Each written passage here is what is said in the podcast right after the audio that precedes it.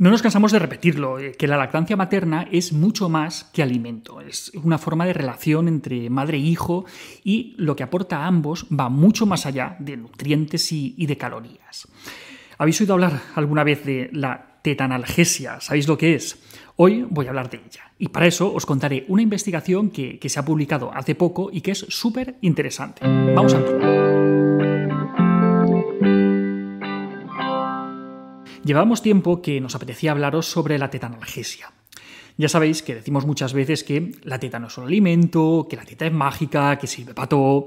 Sirve para alimentar, claro, pero también sirve para dormir, para relajarse, para encontrar consuelo y también para calmar el dolor, para lo que es un método que se ha visto pues, bastante eficaz. Esto es lo que se conoce como la tetanalgesia. Lo que vengo a contaros hoy es una investigación que, se ha hecho en, el Hospital Casa de la Salud de, aquí de Valencia por, la doctora Alicia Nieto García y colaboradores y que ha sido publicado en la revista Anales de Pediatría en el año 2019. Para que se entienda mejor esta investigación, pues hemos simplificado un poco la, explicación, pero, pero, si estáis interesados en, ver todos los detalles y, saber cómo, cómo, lo hicieron, os dejo enlazado el, estudio original en, el artículo del, blog que, acompaña al, al vídeo. Pues bien, Dicho esto, ¿qué es lo que cuentan en este artículo? Pues para empezar, explican que, al contrario de lo que se pensaba en el pasado, ahora se sabe que los bebés y que los niños pequeños perciben el dolor tanto o más que los adultos. Sin embargo, mm, todavía arrastramos la, costumbre de realizar procedimientos dolorosos en, los bebés, en los pequeñines, sin aplicarles ningún tipo de medida analgésica. Por ejemplo, durante la administración de vacunas, las extracciones de sangre, la aspiración de secreciones, punción de talón, eliminación de cintas adhesivas. Bueno, pues en este trabajo comparan la eficacia de tres métodos de analgesia no farmacológica que ya se sabe que funcionan, para saber cuál de los tres es mejor. Los tres métodos que comparan son la succión no nutritiva, es decir, el chupete, la administración de una solución dulce y el amamantamiento, lo que también se conoce como la tetanalgesia. Pues bien, en esta investigación participaron casi 400 niños de 2, 4 y 6 meses. Y a ellos se les administraron las vacunas que correspondían según el, calendario y que implicaban 2, 3 o 1 pinchazos, respectivamente en función de, los meses que tuvieran y evaluaron el dolor que, sentían en base a una escala que tiene en cuenta pues, algunos signos de, los bebés, como, como, su actitud, la respiración, la postura, la expresión facial, el llanto, la duración del llanto, ¿vale? ¿Y qué es lo que encontraron? Pues para empezar, algo obvio. Vieron que el 90% de los niños mostraron signos de dolor de, moderado a intenso ante los pinchazos. Es decir, que sí, que a los niños les duelen las vacunas y, de hecho pues parece que bastante, porque por lo que no estaría mal que, intentáramos hacer algo para, para poder ayudarles. Por esto, pues, los autores del estudio proponen incluir este tipo de, medidas no farmacológicas y, por supuesto, la participación de los padres en este tipo de procedimientos para, poder aliviar su dolor y también para disminuir la resistencia que, tienen algunas familias ante la vacunación de, de los hijos. Vale. Pues ya sabemos que los pinchazos les duelen.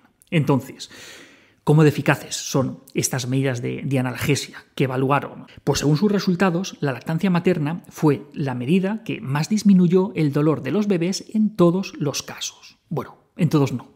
Cuando recibían tres pinchados, a los cuatro meses, la disminución del dolor era un poco menor. Es decir, que cuando los niños reciben uno o dos pinchazos, la teta tiene un efecto claramente superior al chupete o al chupete con, una solución dulce. Pero cuando reciben tres pinchazos, pues parece que los pobres están ya tan hasta las narices, están tan fastidiados que, tampoco se ven diferencias entre, entre los grupos. Pero bueno, además de constatar que, la lactancia era la medida más efectiva, también vieron que no había diferencias entre simplemente darles un chupete o dárselo junto con un suero glucosado. Y por eso pues, descartan su, eficacia, que pues, parece que, tampoco aporta nada respecto al, uso del chupete, sin más. De todas formas, eh, parece ser que esto sí que es una medida efectiva en recién nacidos y no tanto en bebés de estas edades. Y bueno, tampoco se podía descartar totalmente la eficacia en otras condiciones. Pero bueno, estos son los resultados que, ellos encuentran.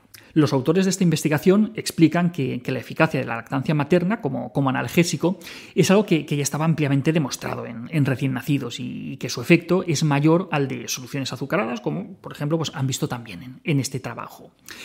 De este modo, y en base a, sus resultados, lo que concluyen es que amamantar a los niños mientras se les vacuna pues, es una medida analgésica eficaz y que no supone ningún tipo de coste adicional, que, no requiere de, de, ningún material especial ni supone ningún efecto secundario.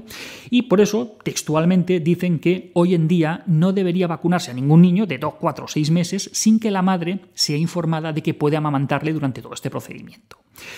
Así que ya sabéis, cuando vayáis a las vacunas, pues tranquilamente le podéis dar teta al bebé, porque sabéis que de esa manera le ayudáis a llevar mejor el mal trago que suponen los pinchazos de, de las vacunas. Y de hecho, así lo recomienda la Organización Mundial de la Salud, la Asociación Española de Pediatría, y si por algún motivo no pudiera hacerse durante el procedimiento, pues también podéis hacerlo inmediatamente, después. Y hasta aquí otra píldora de psicología. Si os ha gustado, no olvidéis compartirla. Ya sabéis, tenéis muchos más vídeos, muchos más artículos en el canal de YouTube y en albertosoler.es. Y en todas las librerías, nuestro libro Hijos y Padres Felices. La semana que viene más. Un saludo.